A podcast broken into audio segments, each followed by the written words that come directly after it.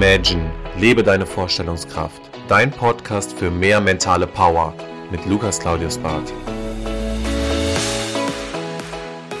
Herzlich willkommen zurück zu deinem Podcast. Schön, dass du wieder eingeschaltet hast. Ich hoffe, es geht dir gut. Heute darf es um das Thema gehen, die Vorstellungskraft ist der Schlüssel im Verkauf. Das Drei-Stufen-Modell. Und zwar denke ich mal, haben wir alle schon Berührungspunkte mit Verkaufssituationen gemacht, sowohl als Kunde als auch als Verkäufer. Und ich denke, da haben wir alle ja, wahrscheinlich teilweise schreckliche Geschichten aus Sicht eines Kundens, wenn man in den Laden kommt und vielleicht ein Produkt haben möchte und man wurde extrem schlecht beraten und man kann sich eigentlich nur die Frage stellen, warum nennt sich diese Person Verkäufer oder wieso hat eigentlich überhaupt diese Person das Recht zu verkaufen? Ganz hart gesagt. Andersherum gibt es natürlich auch Kunden, die dementsprechend vielleicht nicht leicht zu handeln sind. Und hierbei soll es heute rumgehen.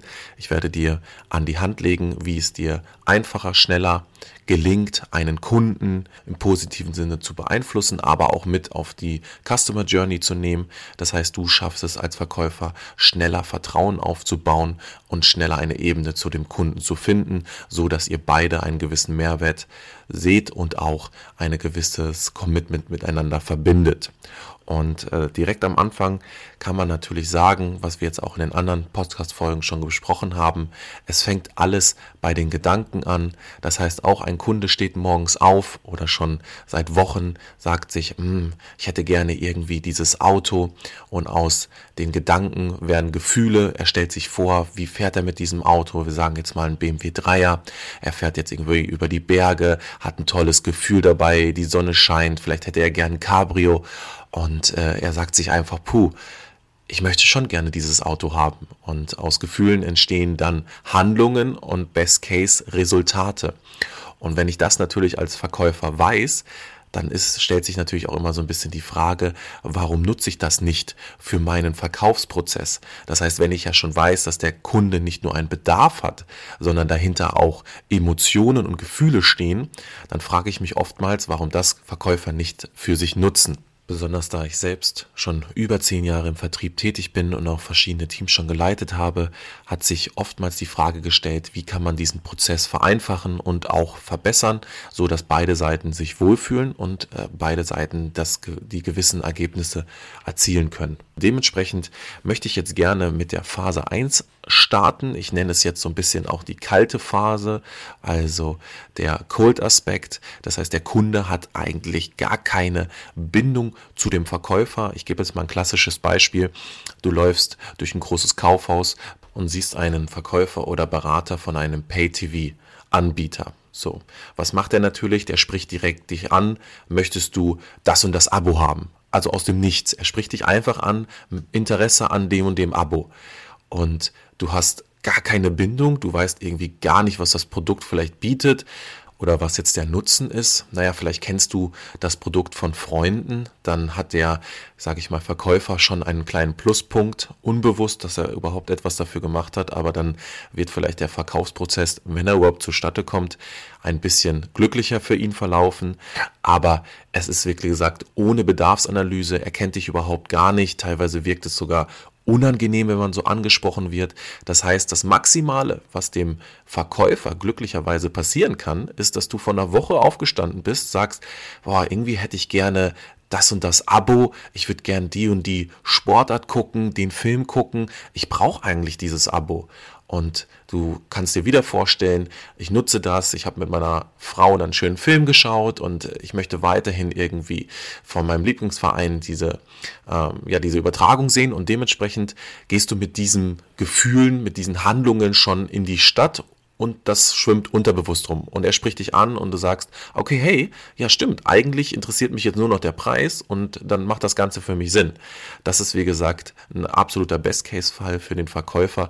Das wird aber kaum passieren, weil, ich sag mal, wie oft kommt das vor, dass wir ohne jeglichen Abgleich von Qualität, Nutzen und Bindungen ein Produkt direkt verkaufen. Und dementsprechend ist das auch so ein bisschen die Hauptfrage in der Phase 1 bei dem Kunden oder bei dem Customer so die Frage nach dem Why. Also warum sollte ich dieses Produkt kaufen und warum gerade von dir? Und das kann man natürlich umgehen, indem man den Kunden in dem Erstgespräch kennenlernt. Das heißt, wir haben hier neben einer klassischen Bedarfsanalyse, wo ich natürlich frage, warum ist der Kunde hier? Was möchte er? Was sind so ein bisschen seine Zielaspekte? Was hat er sich vorgestellt? Probieren wir auch schon in der ersten Phase gewisse Bilder und Emotionen zu herauszukitzeln. Das heißt, wenn ich jetzt einem klassischen Autohaus bin und ich möchte ein Auto verkaufen, dann habe ich natürlich auch schon so ein bisschen die Frage, warum haben Sie sich vielleicht direkt den BMW 3er ausgesucht? Was verbinden Sie damit? Dann kommt er vielleicht schon, dass er sagt, ja, okay, mein Bruder hat den gefahren oder mein Vater hatte den mal und wir hatten total die tollen Erlebnisse damit und dann habe ich direkt diesen Punkt, den ich nutzen kann, wo ich sage, okay, da habe ich irgendwo eine Verbindung, da habe ich Gefühle, Emotionen, die kann ich nutzen, weil der Kunde hatte schon tolle Erfahrungen damit. Und in der ersten Phase geht es darum, diese Erfahrungen, Gefühle, Emotionen zu nutzen, um eine Verbindung herzustellen, um transparent den Kunden auch zu zeigen, du bist hier bei mir richtig, ich kann dir genau das Richtige empfehlen. Wir haben beide einen Mehrwert dadurch und ich bin authentisch dabei. Und aus einem kalten Kontakt wird im Zuge der ersten Phase dann Best Case schon irgendwo ein, wie soll man sagen, warmer Kontakt ist vielleicht die falsche Formulierung, aber es wird ein Kunde, der sich irgendwo darauf einlässt, diesen nächsten Schritte mit dir zu gehen und auch zu sagen, okay, hey, der Verkäufer oder der Berater, der da an meiner Seite steht, weiß ja, wovon er redet, beziehungsweise haben wir eine Basis oder eine Verbindung miteinander. So, in der nächsten Phase, und das ist jetzt mit die entscheidende Frage, möchte der Kunde ja für sich auch abklären, passt irgendwo das Produkt und der Preis zusammen. Teilweise wird natürlich eine Preisfrage am Ende geklärt, aber im Zuge dessen hat sich natürlich der Kunde vielleicht schon vorab Gedanken gemacht zu dem Produkt und möchte am Ende dann natürlich auch das Preis-Produkt-Verhältnis für sich klären. Und dabei ist es extrem wichtig, wir bleiben jetzt mal bei dem Thema Autoverkauf, dass wir da auch transparent, authentisch und auch irgendwo ehrlich sind. Und wenn ich jetzt mir den BMW 3er anschaue und ich sage, das Auto wollte ich schon immer haben und ich frage den Verkäufer, würden Sie das selber fahren? Und er sagt, nee, eigentlich fahre ich jetzt einen Mercedes. Dann sage ich mir natürlich als Kunde, okay, wie soll der denn jetzt meine Emotionen etc. teilen können? Wie soll der denn jetzt authentisch mir erklären, warum ich dieses Auto kaufen sollte. Und das ist mir schon öfters aufgefallen, dass Verkäufer in Bereichen arbeiten, wenn man die selbst fragt, ob die diese Sportart ausüben. Gut, man kann ja nicht jede Sportart ausüben, aber wenn ich selbst frage, hatten sie schon mal Berührungspunkte mit dem Thema, dann kommt sehr oft die Frage oder beziehungsweise die Aussage, nee, hatte ich noch nicht. Lohnt sich das denn? Und das ist natürlich ein absolutes No-Go, weil wie soll ich denn verkaufen, wenn ich selber nicht hinter meinem Produkt stehe und das Gefühl veräußere, dass ich ja vielleicht gar kein Interesse dann habe oder noch schlechterenfalls irgendwie eine andere Marke bevorzuge. Und äh, dementsprechend ist es wichtig, in diesen Prozessen natürlich auch der Ehrlichkeit entsprechend zu sagen, ja, ich fahre auch den BMW 3er oder den 4er und ich würde Ihnen sogar noch ein Upgrade empfehlen, weil aus dem und den Gründen. Und Sie können sich gar nicht vorstellen, wenn man in diesem Auto sitzt und dann diese 30, 40 PS mehr, ich spüre die selbst. So, ich finde das geil irgendwo. Ich habe dann selber tolle Emotionen, Erfahrungen gemacht und ich kann Ihnen das wirklich nur ans Herz legen und empfehlen. Das ist so authentisch, da sind so viele Emotionen drin. Oder ein Kunde ruft an und sagt, ah, ich würde mir jetzt gerne die und die Frisur schneiden lassen bei einem Friseur. Dann kann der Friseur natürlich sagen, ja, das habe ich das letzte Mal vor drei, vier Monaten gemacht. Dann wird aber der Kunde denken, oh, das ist aber schon sehr lange her. Oder ich kann natürlich selber sagen, nee, ich habe das letzte Woche drei, vier Mal gemacht. Wir haben uns darauf spezialisiert. Und natürlich müssen die Qualitäten auch vorhanden sein, weil man muss natürlich auch irgendwie probieren, hier transparent und ehrlich zu sein. Aber umso länger ich als Verkäufer arbeite oder als Trainer, Berater, umso mehr Praxisbeispiele habe ich ja auch, wo ich Menschen weitergeholfen habe. Das heißt, wenn letzte Woche jetzt die Sarah bei mir eine Sporthose gekauft hat, dann kann ich ja sagen, du, ich habe Sarah nochmal wieder gesehen und die war total glücklich und happy mit der Hose.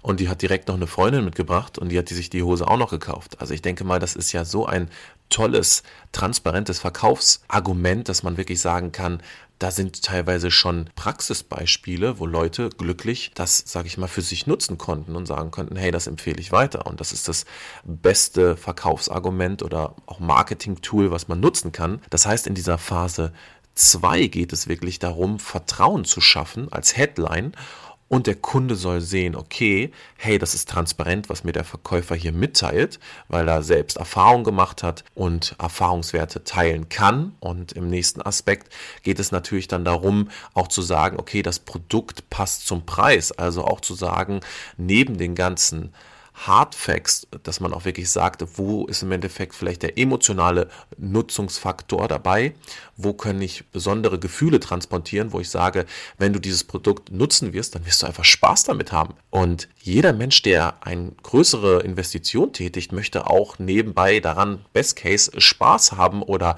definitiv positive Erfahrungen machen. Und wenn ich den Weg schon dahin kenne, weil ich sage, ich habe schon 300 Kunden betreut und die haben alle positive Erfahrungen damit gemacht und eine positive Rückmeldung gegeben, dann kenne ich schon den Weg. Also warum solltest du als Kunde mir nicht vertrauen und mit mir diesen Weg gehen? Also neben dem Thema Vertrauen hören wir hier schon heraus, dass es auch um das Thema Authentizität geht. Das heißt auch irgendwo die ganze Thematik authentisch und offensichtlich verkaufen und auch an den Kunden heranbringen.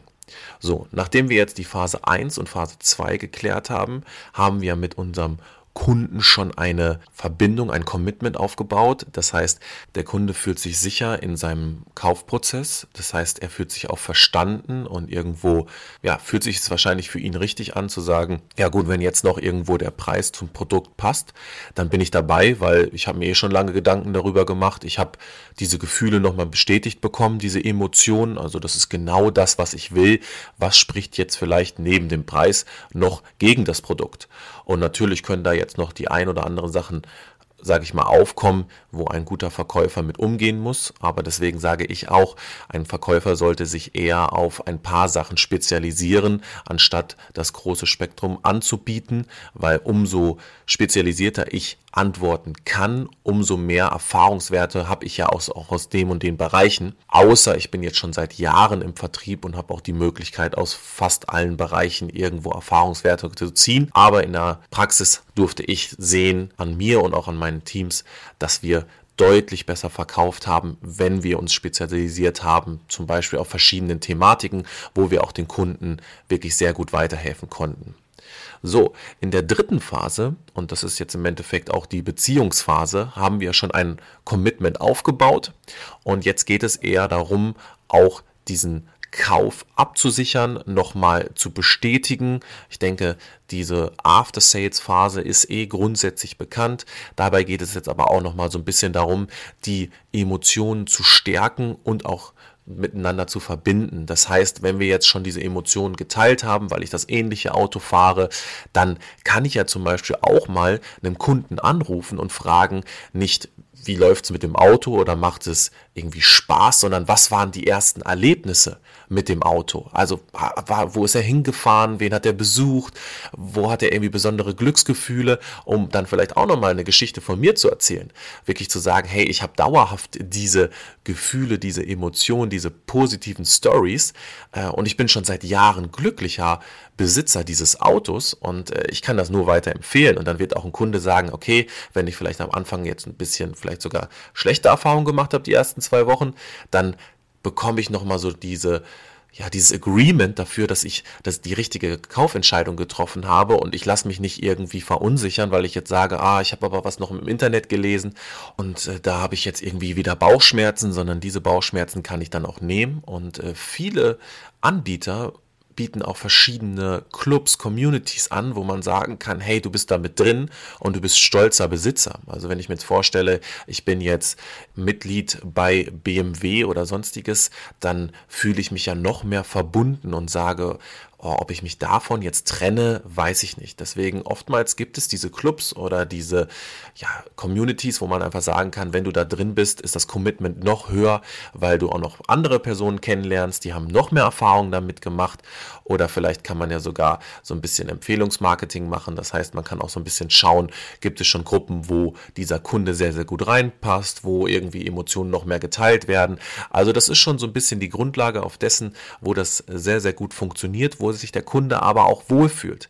Das heißt, einem guten Verkäufer sollte es definitiv nicht nur um seinen Abschluss gehen, sondern im ersten Sinne sollte er erkennen, warum der Kunde vor Ort ist, was er eigentlich haben möchte und wo da irgendwo auch seine Emotionen und Gefühle liegen. Also was verbindet er mit diesem Produkt und was kann ich ihm im Endeffekt als Verkäufer mit auf den Weg geben, dass sich diese Gefühle und diese möglichen Erfahrungen bestätigen. Und äh, wenn ich das gut durch diese drei Phasen durchziehe, dann habe ich ein sehr, sehr starkes Commitment und eine sehr, sehr hohe Vertrauensbasis und aus einem kalten Kontakt wird absolut eine warme Beziehung mit einer transparenten Verbindung und äh, daraus kann eine dauerhafte, ich würde jetzt schon fast sagen, Freundschaft entstehen von einem klassischen Berater, Verkäufer zu dem Kunden. Und das ist dann für beide Seiten eine Win-Win-Situation, wo ich in der Vergangenheit einfach sehen konnte, das macht den größten Erfolg, anstatt nur jetzt auf die Kurzfristigkeit abzuzielen und zu sagen, das ist nicht nachhaltig, aber ich möchte mir die dicke Provision einschreichen, weil das wird auf lange Sicht herunterfallen, das Thema. Es wird schlechte Bewertungen geben und äh, du hast vielleicht kurzzeitig Erfolg, aber langfristig ist das kein System, was einen da erfolgreich macht. Deswegen nutze für dich auch in diesem Fall die Vorstellungskraft deines Gegenübers. Schau, welche Gedanken hat er sich gemacht, welche Emotionen bringt er mit und warum ist er im Endeffekt heute hier. Und äh, wenn du dir diese Fragen klären kannst und stellen kannst, dann kannst du das ordentlich nach vorne pushen. Und ich hoffe, ich konnte dir in diesen Prozessen vielleicht ein paar kleine Tipps geben und ein paar kleine Gedankanstöße, die du für deinen ja, nächsten Prozess, deinen nächsten Verkaufsprozess ein bisschen nutzen kannst. Deswegen freue ich mich, dass du dir die Zeit genommen hast, in den Podcast wieder einzuschalten. Ich wünsche dir einen erfolgreichen Tag und wir lassen natürlich diesen Podcast wieder zu Ende gehen mit den Worten Make it happen. Das war Imagine, lebe deine Vorstellungskraft. Wenn dir der Podcast gefallen hat, abonniere ihn direkt für weitere Folgen und teile ihn gerne mit deinen Freunden. Ich würde mich besonders über eine positive Bewertung bei iTunes freuen und wenn wir uns das nächste Mal hier persönlich wieder hören.